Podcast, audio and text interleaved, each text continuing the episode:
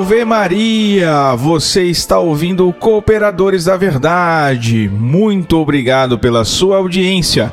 Junte-se a nós pedindo a intercessão da Santíssima Virgem Maria, São Francisco de Sales, o patrono de nosso centro de estudos, e do grande Santo Tomás de Aquino, para que possamos conduzir este programa segundo a vontade de nosso Senhor. Aqui quem vos fala é Peter Martins e hoje estou sozinho aqui no estúdio Josef Hatzinger. É, minha esposa me abandonou. Brincadeira, gente. Ela teve um compromisso de trabalho, o dia tá bem corrido. Mas é uma pena, né, que ela não pôde estar aqui hoje. Mas eu estou aqui com Jesus, com Nossa Senhora e agora com você que está me ouvindo aí também. Então vamos seguir com o programa porque o conteúdo hoje está ó excelente e polêmico.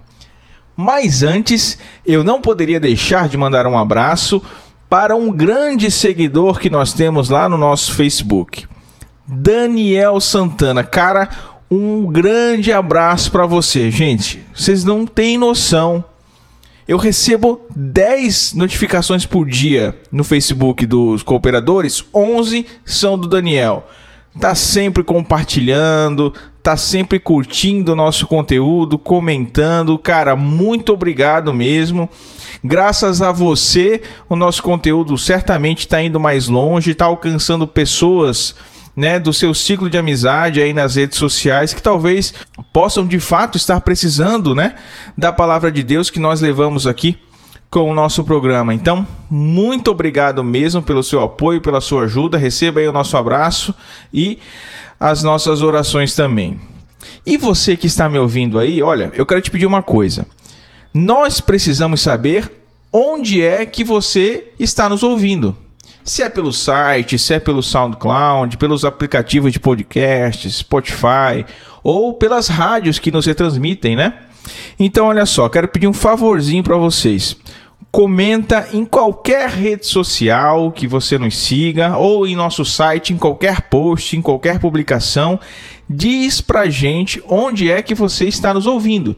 Se é pela rádio, diz o nome da rádio é, e a cidade onde a rádio está localizada.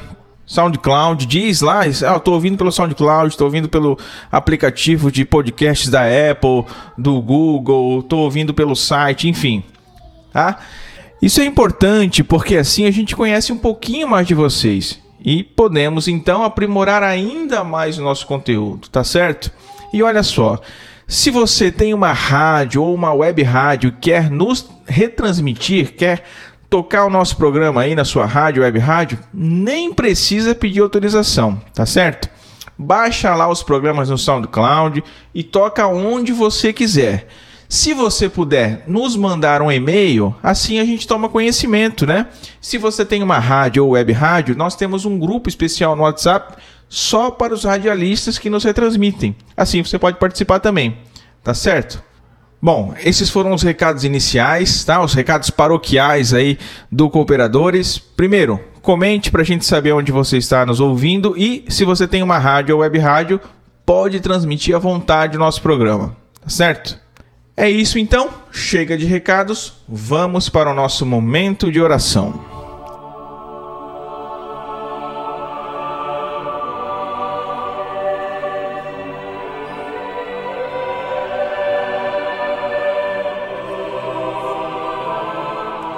São tantas as graças recebidas e que devemos agradecer, não é mesmo?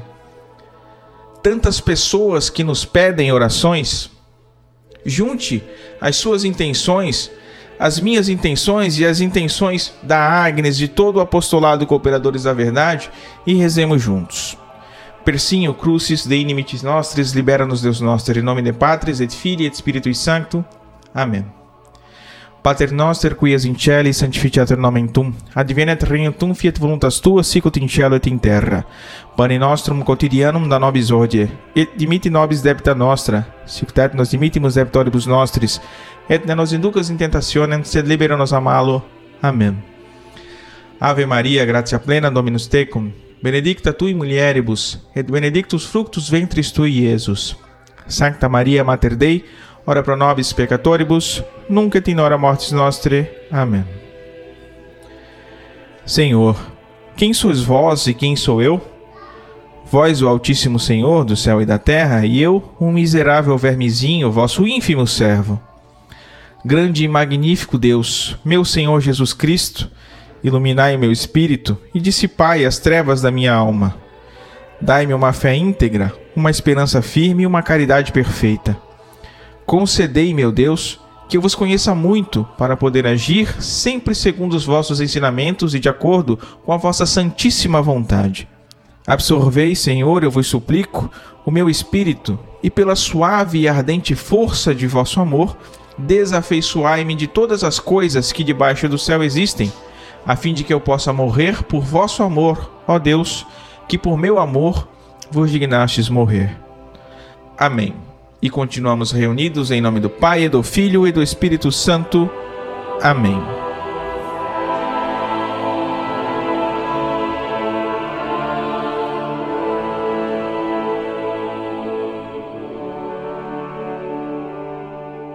E no quadro A Vida dos Santos, nós estamos estudando a vida dos santos franciscanos. No último programa, nós falamos sobre São Conrado de Placença, o eremita, lembram? No programa de hoje, nós falaremos sobre a vida de Santa Inês da Boêmia.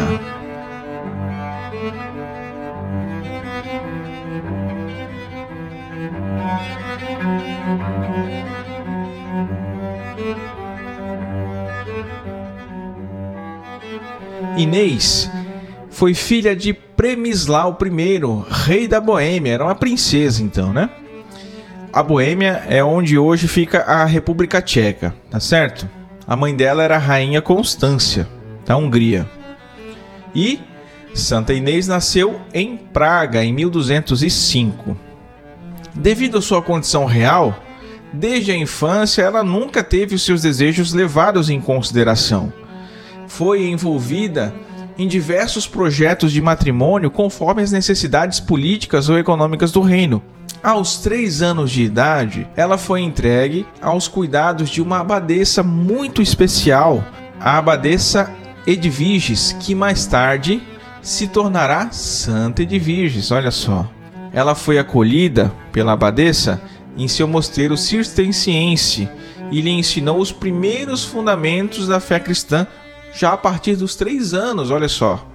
E quando completou seis anos, foi enviada novamente para Praga e partiu para um outro mosteiro, dessa vez para receber as instruções e ser preparada para as funções da realeza. Santa Inês da Boêmia era uma princesa, não esqueçamos. Em 1220, prometida em casamento a Henrique VII, que era duque da Áustria, e filho do imperador Frederico II, ela foi para a corte austríaca, onde viveu durante cinco anos, mantendo-se sempre fiel aos deveres da vida cristã. Ela foi prometida em casamento a Henrique VII, duque da Áustria, viajou para lá, mas não casou porque o ducado austríaco rompeu o pacto do matrimônio. Então, voltou para Praga. E aí pôde sim se dedicar intensamente às orações e às obras de caridade. Após uma profunda reflexão, decidiu consagrar a Deus a sua virgindade. Outras alianças de casamento lhe foram propostas, né? mesmo ela tendo feito esse voto. E ela era coagida a aceitar essas propostas, né? Pelo menos uma delas, claro. E recorreu à proteção do Papa Gregório IX, olha só. E o Papa Gregório IX então protegeu-a, interveio nessa questão, reconheceu a intenção da sua virgindade e foi aí que desde então Inês adquiriu para sempre a liberdade e a felicidade de tornar-se esposa de Jesus Cristo. Foi por meio dos irmãos menores de São Francisco que iam à Praga como evangelizadores, né, fazer suas missões que ela conheceu a vida espiritual que levava em Assis uma outra franciscana, Clara, muito conhecida de todos nós, né? Santa Clara de Assis, mais tarde. Inês ficou fascinada pela vida que vivia a Virgem Clara de Assis e decidiu seguir o seu exemplo. E aí, com seus próprios bens, fundou em Praga o Hospital de São Francisco e um mosteiro masculino para que fossem dirigidos por eles, pelos franciscanos. Em 1236, pôde ingressar no Mosteiro das Clarissas de São Salvador de Praga, fundado por ela mesma, com cinco irmãs enviadas por Santa Clara diretamente do seu mosteiro em Assis. Como ela era obediente ao Papa Gregório IX, aceitou a sua recomendação para ser abadesa do seu mosteiro, né? E exerceu essa função até morrer. E ela manteve uma relação com Santa Clara de Assis por carta, né? Carta que nós temos até hoje os registros. Elas tinham uma afinidade espiritual muito grande. Inês chamava Clara de metade da minha alma. Tamanha era a afinidade espiritual que elas tinham. E ela dedicou-se então de corpo e alma ao serviço dos pobres. Fundou um hospital para eles que entregou a direção das Clarissas e assumiu a mais absoluta pobreza, renunciando à nobreza de ser da família real e viveu o restante da sua vida só de doações e esmolas. Foi agraciada com dons de cura, de profecia, por conta da sua profunda vida espiritual. E aí a sua fama de santidade já se propagava, né, quando ela faleceu no dia 2 de março de 1283 em Praga mesmo. E ela, olha só, foi canonizada pelo Papa João Paulo II em 89, né, 1989, que declarou-a, além disso, padroeira da cidade de Praga. Santa Inês da Boêmia rogai por nós.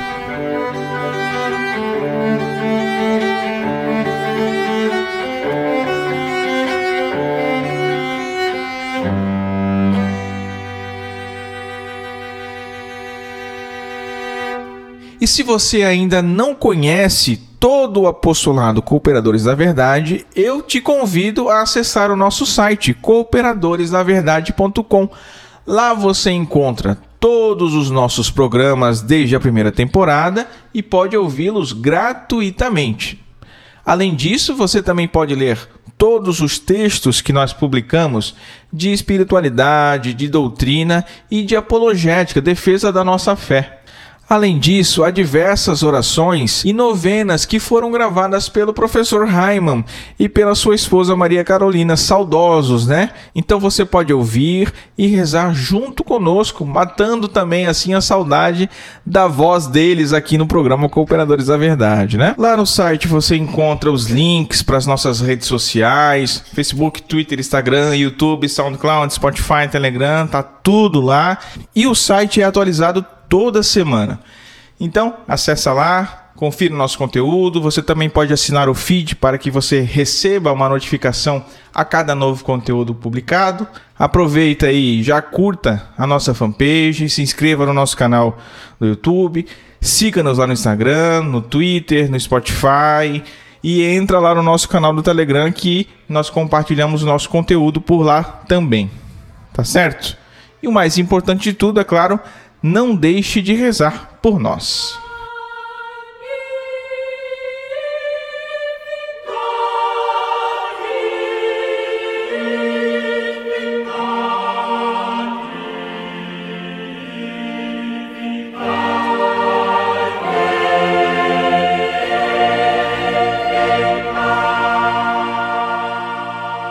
Não tratemos os lobos como ovelhas perdidas a doutrina de nosso Senhor Jesus Cristo está cheia de verdades aparentemente antagônicas, que, entretanto, se examinarmos com atenção, longe de serem contraditórias, de se desmentirem, na verdade se completam e formam uma harmonia verdadeiramente maravilhosa. Esse é o caso, por exemplo, da aparente contradição entre a justiça e a bondade divinas. Deus é ao mesmo tempo infinitamente justo e infinitamente misericordioso. Sempre que, para compreendermos bem uma dessas perfeições de Deus, né, fecharmos os olhos a outra, teremos caído num grave erro. Nosso Senhor Jesus Cristo deu em sua vida terrena admiráveis provas de sua doçura, mas também da sua severidade. Não pretendemos corrigir a personalidade de nosso Senhor segundo a pequenez das nossas vistas e fechar os olhos à suavidade para melhor nos edificarmos com a justiça do Salvador, ou pelo contrário, fazermos a abstração da sua justiça para compreendermos melhor a sua infinita compaixão para com os pecadores. Nosso Senhor se mostrou perfeito e adorável quando acolhia com perdão doce Maria Madalena e também quando castigava com linguagem violenta os fariseus. Saibamos compreender e adorar as perfeições de nosso Senhor, como elas se revelam tanto em um quanto em outro episódio. E compreendamos, enfim, que a imitação de nosso Senhor Jesus Cristo por nós só será perfeita no dia que soubermos não apenas perdoar, consolar e afagar, mas ainda no dia que soubermos flagelar, denunciar e fulminar como nosso Senhor o fez. Há muitos católicos que consideram os episódios do Evangelho em que aparece o santo furor do Messias contra a ignomínia e a perfídia dos fariseus como coisas indignas de imitação. Falam sempre em doçura e procuram imitar essa virtude de Nosso Senhor. E que Deus os abençoe por isso, não é mesmo? Mas e as outras virtudes? Nós não devemos imitá-las? Muito frequentemente, quando se propõe em matéria de apostolado um ato de energia, de dureza, logo já vamos recebendo aí uma resposta de que é preciso ser brando, ser doce, ser caridoso, para que não afaste mais ainda aqueles que já são transviados, que já são desviados aí do caminho de Deus. Mas será que a gente pode sustentar mesmo que esses atos de energia têm sempre o mesmo invariável efeito de afastar mais ainda os que já estão longe, os transviados? Será que Jesus, quando agiu assim, fez com a intenção de afastar mais ainda os transviados? Ou será ainda que ele não sabia ou não se preocupava com o efeito catastrófico que as suas palavras causariam? Quem ousaria admitir uma blasfêmia como essa, não é verdade? Ora, Jesus era a própria sabedoria encarnada. Deus nos livre de incentivar o uso de energia, de dureza e até mesmo de certa violência das palavras como o único remédio para as almas. Não! Mas Deus nos livre também, entretanto, de renegar estes remédios heróicos. Há circunstâncias em que se deve ser suave e circunstâncias em que se deve ser santamente violento. Ser suave quando as circunstâncias exigem violência, ou ser violento quando as circunstâncias exigem suavidade, é agir mal e gravemente mal toda esta ordem de ideias unilateral de que devemos ser sempre brandos, sempre mansos, agir sempre com doçura, decorre de uma consideração também unilateral das parábolas. Há muita gente que faz da parábola da ovelha perdida a única parábola do evangelho. Nosso Senhor não nos fala somente das ovelhas perdidas que o pastor vai buscar pacientemente no fundo dos abismos, ensanguentadas pelos espinhos que lamentavelmente se feriram. Nosso Senhor nos fala também em lobos que circundam constantemente o redil à espreita de uma ocasião para que nele entrem disfarçados com pele de ovelhas. Ora, se é admirável o pastor que sabe carregar aos ombros com ternura a ovelha perdida, o que se pode dizer do pastor que abandona as suas ovelhas fiéis para ir buscar ao longe um lobo disfarçado de ovelha? Que toma o lobo disfarçado aos ombros amorosamente e abre ele próprio as portas do redil e com as suas mãos pastorais coloca ele entre as ovelhas. Quantos católicos agiriam exatamente assim? Mas e os santos? Como agiam? Será que imitavam apenas a doçura de Jesus? Ou o imitavam por completo? Santo Inácio de Antioquia, mártir do segundo século, escreveu várias cartas para diversas igrejas. E olha só como ele se dirige aos hereges nessas cartas. bestas ferozes, lobos rapaces, cães danados que atacam traiçoeiramente, bestas com o rosto de homens, ervas do diabo, plantas parasitas que o Pai não plantou, plantas destinadas ao fogo eterno. Santo Inácio tratava os hereges seguindo de perto os exemplos de São João Batista, que aos escribas e fariseus os chamava de raça de víboras, e também de nosso Senhor Jesus Cristo, que aos mesmos fariseus e escribas apelidava de hipócritas e sepulcros caiados. Santo Irineu, mártir do segundo século e discípulo de São Policarpo, que foi discípulo direto de São João Evangelista, conta que certa vez São João encontrou um herege que negava a divindade de Cristo e rogou que o prédio em que se encontrava viesse abaixo, pois nele se encontra um inimigo da verdade. O mesmo São Policarpo, encontrando-se um dia com Marcião, herege conhecido, né, docetista, disse: Sem dúvida és o primogênito de Satanás. Todos esses santos seguiram os conselhos de São Paulo. Abre aspas ao herege, depois de uma e duas advertências, evita. No século IV, Santo Atanásio narra que Santo Antônio Eremita chamava aos discursos dos hereges venenos piores que os das serpentes. Vejam, gente, é uma obra de caridade gritar: cuidado com o lobo! E é em geral este o modo que os santos padres tratavam os hereges.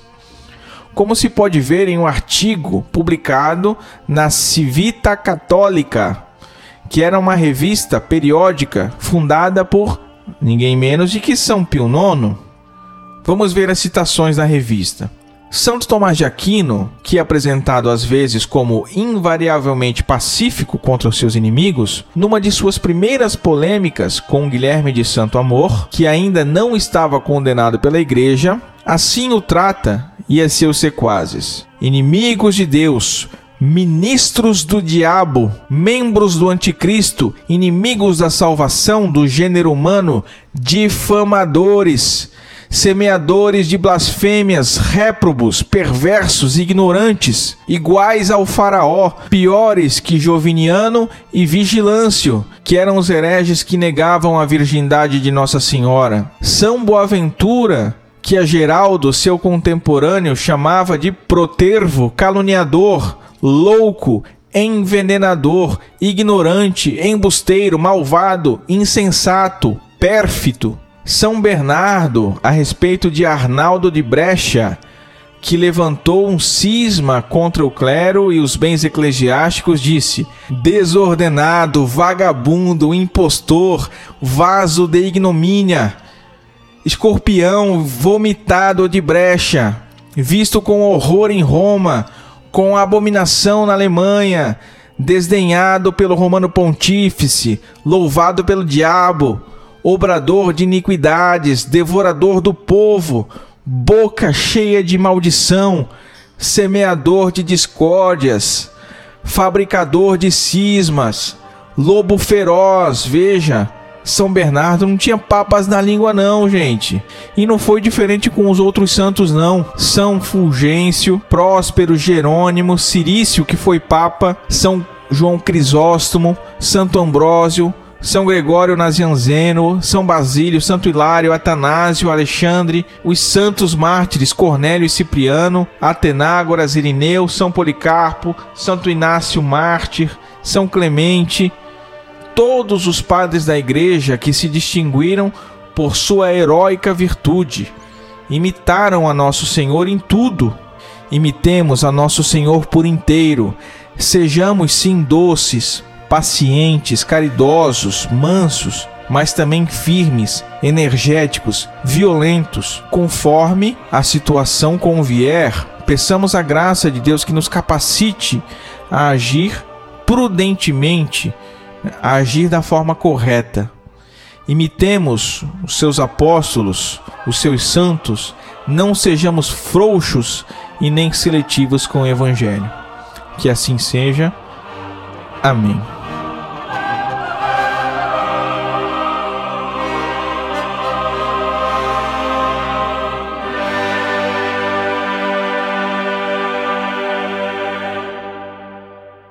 Bem, e você que gosta aí do nosso apostolado, acompanha nosso conteúdo, ouve o nosso podcast, assiste os nossos vídeos no YouTube, lê os nossos textos no site, você pode nos ajudar financeiramente a manter esse projeto no ar, porque nós temos muitas despesas. É a hospedagem do site, é a hospedagem do SoundCloud, onde ficam armazenados os arquivos de áudio do podcast os equipamentos que a gente adquiriu para continuar produzindo os vídeos para o YouTube.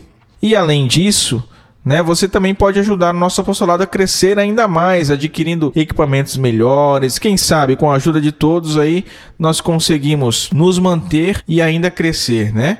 Você pode fazer parte do nosso clube do ouvinte lá no link apoia.se barra os cooperadores. E agora, você, querido ouvinte, pode comprar os livros e os cursos que nós anunciamos nas nossas redes sociais e também no nosso site.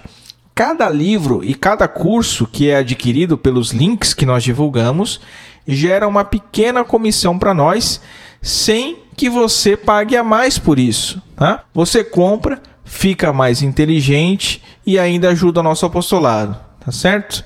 Então acessa lá cooperadoresdaverdade.com.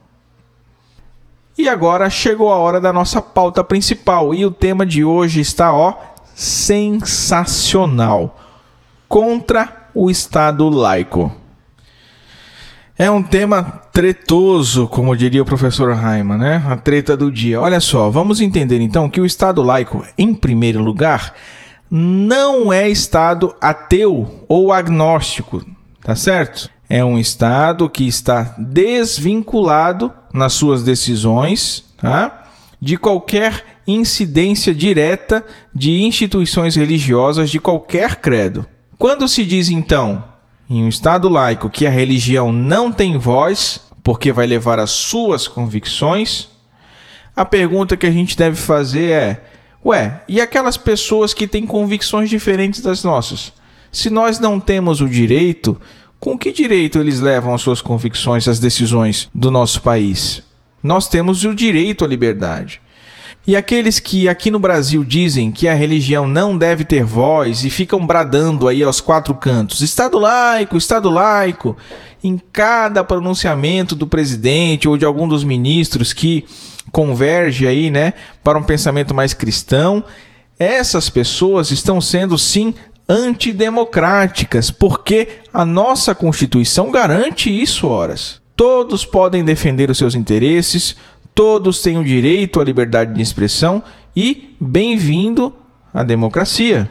Nos estados, estados entre muitas aspas, né, nos governos da antiguidade, os imperadores, os reis, os faraós, eles eram considerados deuses também eram adorados como deuses. Não eram apenas líderes políticos, mas eram também religiosos. E foi no judaísmo, e claro, algo que seguiu-se no cristianismo, que se concebeu a separação entre o poder temporal e o poder religioso. Quer dizer, o transcendente, obviamente, está acima de nós, está para além de nós. Tanto é que nenhum rei de Israel será considerado Deus. Deus foi colocado acima da história. O povo de Deus, na história temporal, estava agora debaixo das asas de um Deus que está fora do nosso tempo. É transcendente. Daí a resposta de Jesus quando foi provocado: Dai a César o que é de César e a Deus o que é de Deus. E olha, a gente vai falar sobre isso mais tarde, tá? Guarda, guarda, essa expressão aí que ela vai aparecer várias vezes na nossa, na nossa conversa aqui. A César o que é de César, a Deus o que é de Deus. A visão que nós temos hoje entre verdade e política, onde claramente o poder temporal e o poder transcendente estão separados, decorre justamente dessa confirmação de Jesus. A César o que é de César, a Deus o que é de Deus. A verdade agora não está mais em César, está em Deus, está para além de qualquer governo.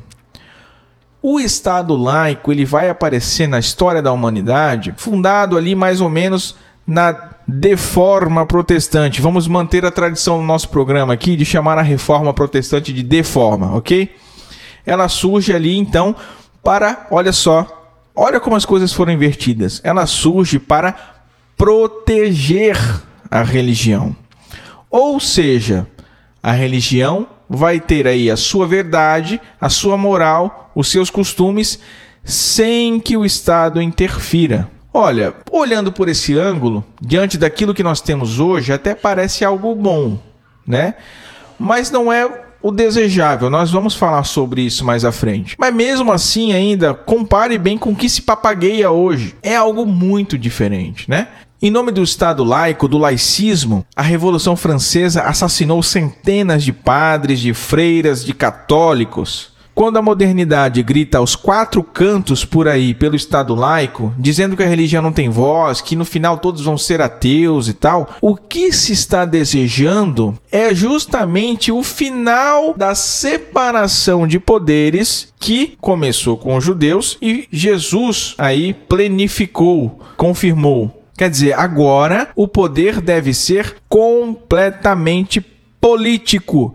E os laicistas e ateus vão querer então que as suas ideias sejam impostas de cima para baixo. Vocês entenderam a inversão que foi feita?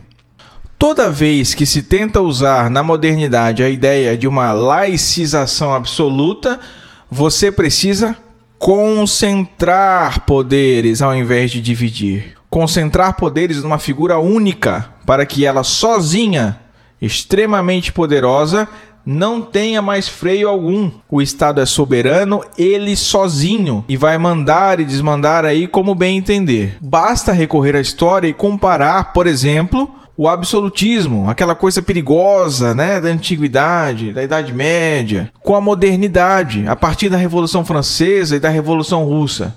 Gente, quem matou mais? Quem foi mais negligente com o seu povo? Quem matou o seu próprio povo? Justamente quem defendeu essa ideia laicizante e ateísta de Estado. A maioria maciça das sociedades modernas já não tem mais a mínima ideia de qual seja a finalidade de um governo civil. Então nós vamos ensinar aqui. A finalidade do Estado é ajudar os cidadãos a desenvolver as virtudes naturais. Virtudes estas que dependem, tá? Da amizade, da família, de um certo bem comum, uma estabilidade social, né? E, além disso, alcançar mais facilmente possível a felicidade, que é, nós sabemos bem, conhecer e amar a Deus. E olha, se você está pensando que isso é loucura, essa ideia não é nossa, não, meu amigo. Esse é o ensinamento do Papa Leão XIII. Olha só o que ele diz: como a sociedade civil foi estabelecida para a utilidade de todos, deve, favorecendo a prosperidade pública, promover ao bem dos cidadãos, de modo não somente a opor qualquer obstáculo, mas assegurar todas as facilidades possíveis à procura e à aquisição desse bem supremo e imutável a qual eles próprios aspiram.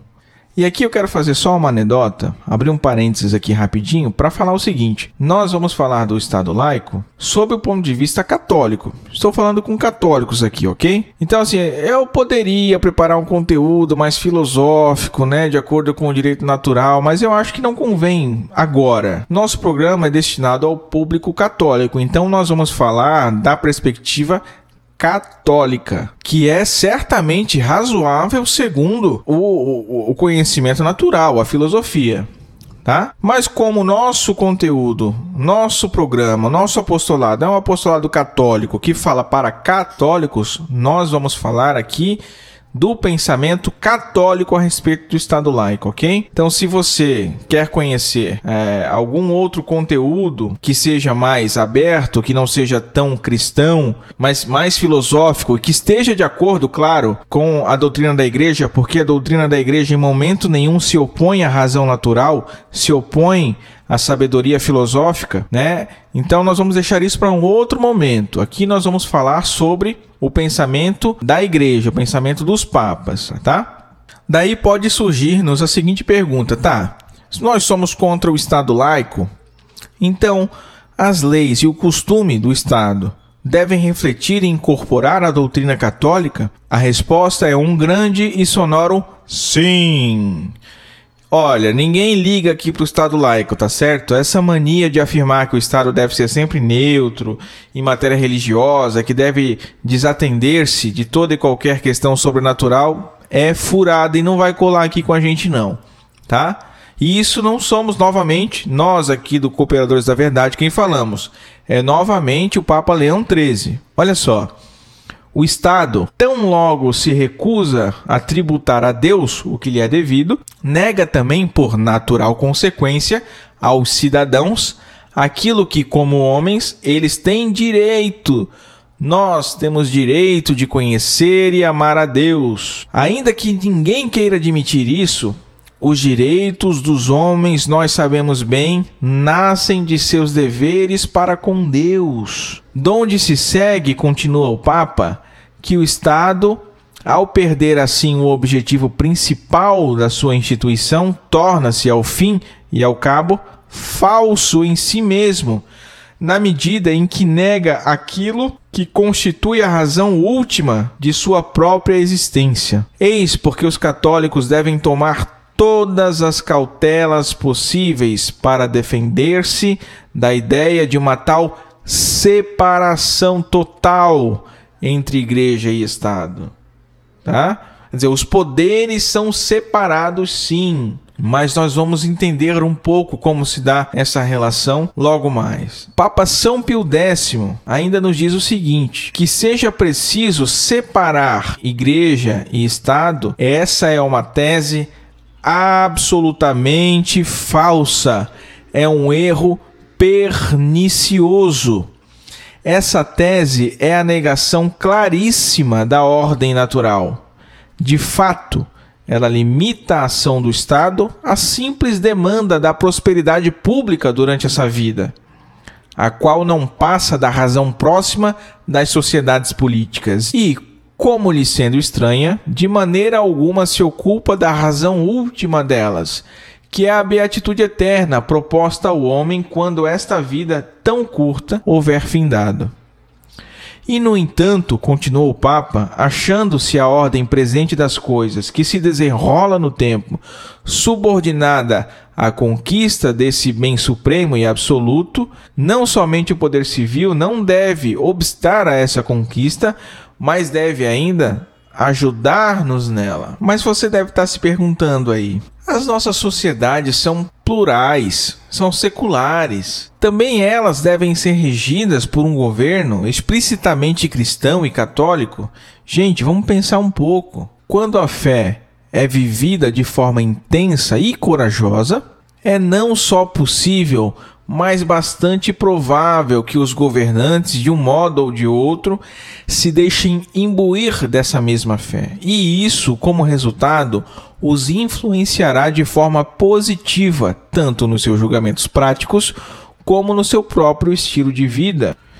Gente, um político que é verdadeiramente católico, ele não vai deixar a sua fé de lado para tomar uma decisão. Ele olhará as realidades temporais da perspectiva eterna e divina, da verdade revelada. Santo Tomás define razão como a participação da lei eterna, ou seja, da eterna sabedoria, da inteligência do próprio Criador. Então, tudo que as autoridades civis têm de fazer, mesmo para julgar em conformidade com a lei natural, é aplicar às realidades humanas os critérios da sabedoria divina. E falhar nisso não é cometer um erro mais ou menos marginal. Trata-se, pelo contrário, do fracasso completo da prudência política. Um governante não é sequer digno deste nome se a sua intenção não for a de julgar e legislar sempre os assuntos temporais de acordo com os princípios imutáveis. O que ensina a doutrina católica é que tais princípios podem e devem englobar princípios de ordem tanto natural como sobrenatural. O catolicismo rechaça toda e qualquer compreensão de política que pretenda excluir ou relativizar a lei natural fazendo apenas a vontade majoritária ou a vontade de um ditador. De fato, gente, as ideias liberais têm arrastado a Alemanha, a França, o Canadá, os Estados Unidos e o Brasil também. Nesta direção, todos os países estão deixando que a vontade autônoma do homem decida sobre o que é bom e o que é mal. Já sabemos muito bem onde é que isso vai parar. Olhemos para a história, gente, os gulags os campos de concentração, a tão recente indústria do aborto, a anticultura do tanto faz, não é? Se quisermos chegar melhor ao porto e no fim à glória do céu, temos de repensar a partir do zero para que fim existe o governo, para que normas transcendentes ele se há de guiar e como irá se justificar diante dos olhos de Deus e dos homens. Os papas do século XIX estavam certos. Não é possível haver um espaço público religiosamente neutro. O ambiente social ou será religioso ou antirreligioso, ou será cristão ou anticristão. O laicismo sempre se autodestrói em uma ideologia intolerante. Há muito tempo que nós já ouvimos falar que a solução para os problemas sociais, inclusive os problemas que vivem os católicos nas democracias ocidentais modernas, é que todo mundo deveria viver e deixar viver. Que todos deveríamos defender o Estado laico e assim a gente ficaria satisfeito por viver em uma terra onde todas as pessoas são livres para levar a vida como bem entenderem desde que elas permitam as outras a viverem do mesmo modo, e contanto que ninguém machuque ninguém. Não há razão nenhuma para conflito se a gente segue simplesmente esse senso comum da tolerância, né? E veja, isso soa bem na teoria, mas e na prática? Como é que funciona? A realidade é que a prática da religião e mutatis mutandis, a oposição violenta a ela, é necessariamente uma coisa pública e política. Por exemplo, se todos os católicos devem adorar a Deus em um determinado dia, ir à missa, se eles precisarem se abster do trabalho por um dia inteiro ou por parte dele, se houver uma procissão que em uma avenida principal interdite o trânsito. O primeiro exemplo dos católicos que precisam faltar ao trabalho vai tornar as empresas menos eficientes e até menos lucrativas, né? Ou as duas coisas. E o segundo, da procissão, vai afetar o tráfego, vai gerar trânsito, lentidão, talvez afete o comércio também. Certamente isso aí parece uma imposição, né? Ora, aqueles que são descrentes, né, ou que não são católicos, e aí tem que se submeter a isso? Gente, mas olha só. O ateísmo moderno não é menos público nem menos político que isso, não. Ele procura se livrar de todos os símbolos religiosos, como crucifixos e presépios de Natal, e se pudesse, aboliria também os domingos e dias santos. Se os descrentes pudessem fazer o que quisessem, não haveria lugar nem respeito algum para o cristianismo no espaço público. E olha, você que está nos ouvindo agora e tem aquele amiguinho ateu chato aí que se importa com o crucifixo na parede de um tribunal de justiça, você olha para ele e diz assim: ó, meu amigo, nós temos o crucifixo numa parede, você ainda tem três paredes em branco aí para se contentar, tá certo? O laicista não é alguém que pensa que todas as visões de mundo devem poder florescer. Ao contrário, ele pensa que a única é aquela que diz que nenhuma visão é suficientemente conhecida como verdadeira. Quando alguém escuta a música no próprio carro, um som alto com vidro aberto, aquelas coisas barulhentas que ninguém gosta, né? Essa pessoa está obrigando todo mundo ao seu redor a escutar o que ele está escutando. A sua livre escolha impõe aos outros uma situação que eles não escolheram. Essa pessoa está forçando as outras a se submeterem à sua liberdade. Assim, dar liberdade a todo mundo é algo ilusório. O exercício da liberdade de um homem pode, e muito provavelmente irá, afetar os direitos dos outros. E o exemplo mais sério que se pode dar é o, o exemplo da negação do direito do nascituro ao cuidado de uma mãe e de um pai, a proteção da lei. Por causa do intolerante credo laicista, a liberdade da mulher significa tudo, enquanto a vida da criança e também os seus direitos e sua eventual liberdade não significam nada. Só mesmo uma paródia demoníaca de liberdade é que procura abolir e aniquilar a liberdade de outra pessoa para assegurar a sua própria. Se o ambiente social não é católico, ele será preenchido ao longo do tempo por elementos pagãos ou anticatólicos, enfim. A sociedade, como a natureza, abomina o vácuo. Sempre precisa ser preenchido por alguma coisa. É por isso que os papas do século XIX nos ensinam que o espaço público ou será religioso ou irreligioso. É por isso que eles ensinam que o laicismo sempre se autodestrói numa ideologia intolerante. E aqui, agora falando de uma forma um pouco mais teológica, né? O munus real de Cristo não sugere algo metafórico, tá? a realeza de Cristo na nossa sociedade deve ser real e não uma figura de linguagem. O seu poder, o poder de Cristo, abrange todas as esferas da sociedade, desde o legislativo ao executivo. As leis, as autoridades, sejam civis ou religiosas, os regimes políticos e a constituição das nações devem estar sujeitos à pessoa de Jesus pois sendo ele verbo consubstancial ao Pai, não pode deixar de lhe ser em tudo igual e, portanto, de ter, como ele, Deus Pai, a suprema e absoluta soberania e domínio sobre as criaturas. Nenhum Estado pode prescindir de Deus sem perder a sua legítima autonomia.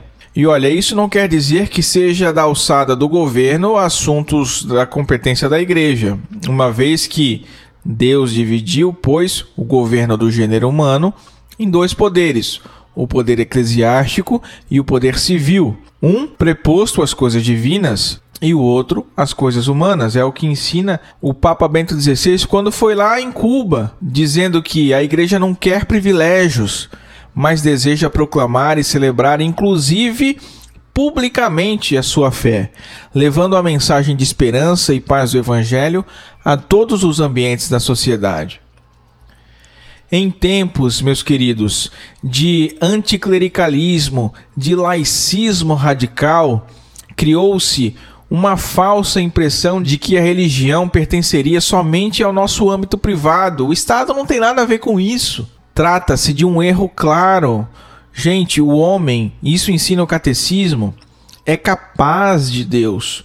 O homem é capaz de conhecê-lo através da razão e de aderir às suas verdades, porque é Deus quem se apresenta primeiro ao homem, tá? Para deixar a fórmula teologicamente mais correta. O Estado, então, não pode negligenciar a fé no Deus verdadeiro sem que isso gere um grave dano no próprio edifício da civilização. Existe uma lei natural inscrita no coração de cada homem que o impele a buscar a Deus.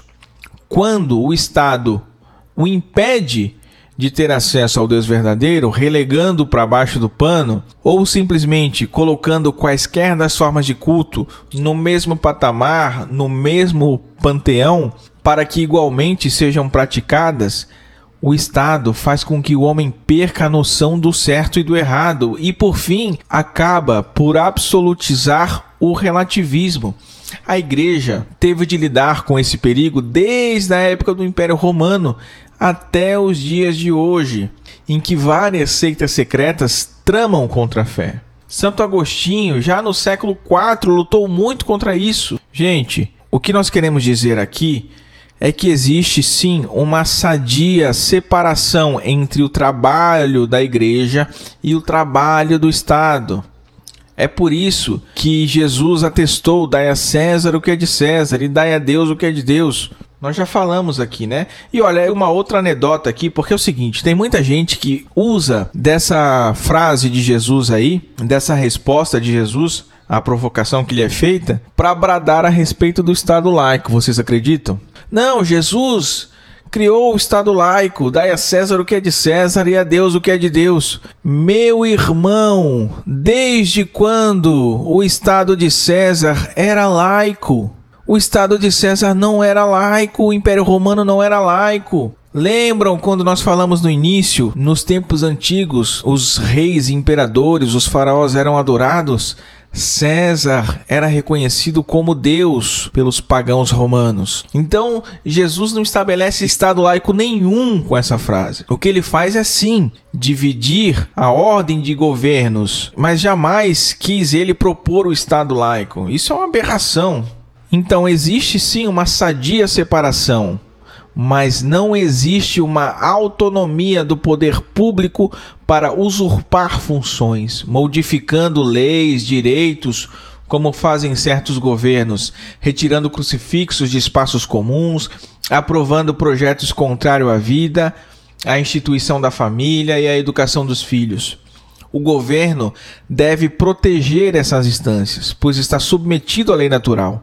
Quanto à ordem política, ela deve ficar aberta à busca permanente de Deus, da verdade e da justiça. A igreja, por ser coluna e sustentáculo da única verdade que salva, tem o direito a que o mundo inteiro, do palácio às aldeias, se submeta às suas santas leis não para oprimir ninguém, não, nem para sufocar ninguém, mas para libertar, segundo o desejo do seu próprio divino fundador Jesus Cristo. É por isso que as autoridades civis têm o dever de proteger os direitos da igreja e, além disso, de reconhecê-la como a única religião revelada. De fato, uma vez que o poder temporal se ordena ao bem comum dos cidadãos, é da sua competência, então, promover a ação evangelizadora da Igreja Católica, a qual foi confiada o bem maior de todos os homens, a salvação eterna. E nós, como bons filhos da Igreja, devemos obedecer antes a Deus que aos homens e rezar com especial fervor para que as nações que eram antigamente cristãs retornem à fé, retornem a salutar submissão aos seus responsáveis das coisas divinas, submissão que as erigiu em tempos passados como bastiões da cristandade e modelos de civilização. No que concerne à liberdade religiosa, a Igreja faz questão de lembrar a sábia observação de Santo Agostinho: o homem não pode crer senão querendo. E se a igreja julga não ser lícito pôr os diversos cultos no mesmo pé de igualdade com a verdadeira religião, que é a Igreja Católica, não é por isso que vai condenar os chefes de Estado que, para alcançar um bem maior ou para evitar um mal, tolerem na prática que esses diversos cultos tenham cada um seu lugar no Estado. O Estado laico, querido ouvinte, desejado pelas mentes anticlericais, não almeja não a liberdade, mas almeja a escravidão. Deixai o povo sem Deus, e em pouco tempo eles estarão adorando o diabo. Escondei o crucifixo e logo empunharão foices e martelos para conduzir a cadeia de corpos aos gulags e às câmaras de gás. Tirai a fé e a moralidade do homem até que ele se comporte como uma besta. Tirai a hóstia, a sagrada Eucaristia e o Santo Rosário, e eles ferirão o pulso com as facas dos sacerdotes de Baal. Construí um mundo sem Deus e ele se voltará contra vós. O horizonte de uma nação, meus senhores, minhas senhoras, que vira as costas para os céus é a sua própria desgraça. Quem tiver ouvidos, ouça.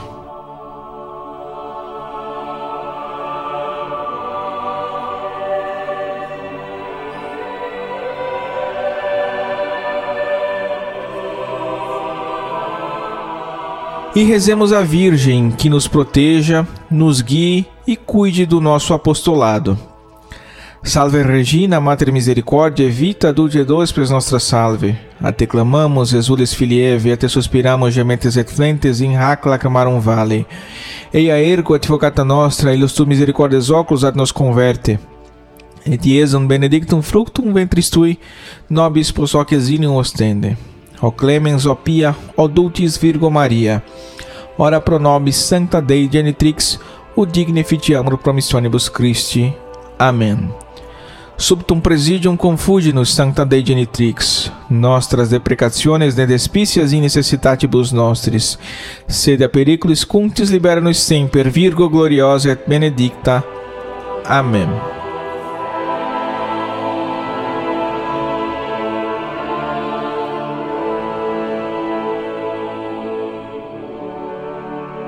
E chegamos ao fim de mais um Cooperadores da Verdade. Venha você também ser um cooperador. Siga-nos nas redes sociais. Seja sócio do nosso Clube do Ouvinte e ajude o nosso conteúdo a chegar mais longe. E olha, o Cooperadores da Verdade agora pertence ao Centro de Estudos São Francisco de Sales um núcleo de formação intelectual da Milícia de Santa Maria em Itajaí, Santa Catarina. Para conhecer, acesse sãofrancisco.org e miliciadesantamaria.com.br. Agradecemos a todos os nossos queridos ouvintes, pedimos a sua oração. Por favor, rezem por nós. Deus abençoe a todos. Salve Maria.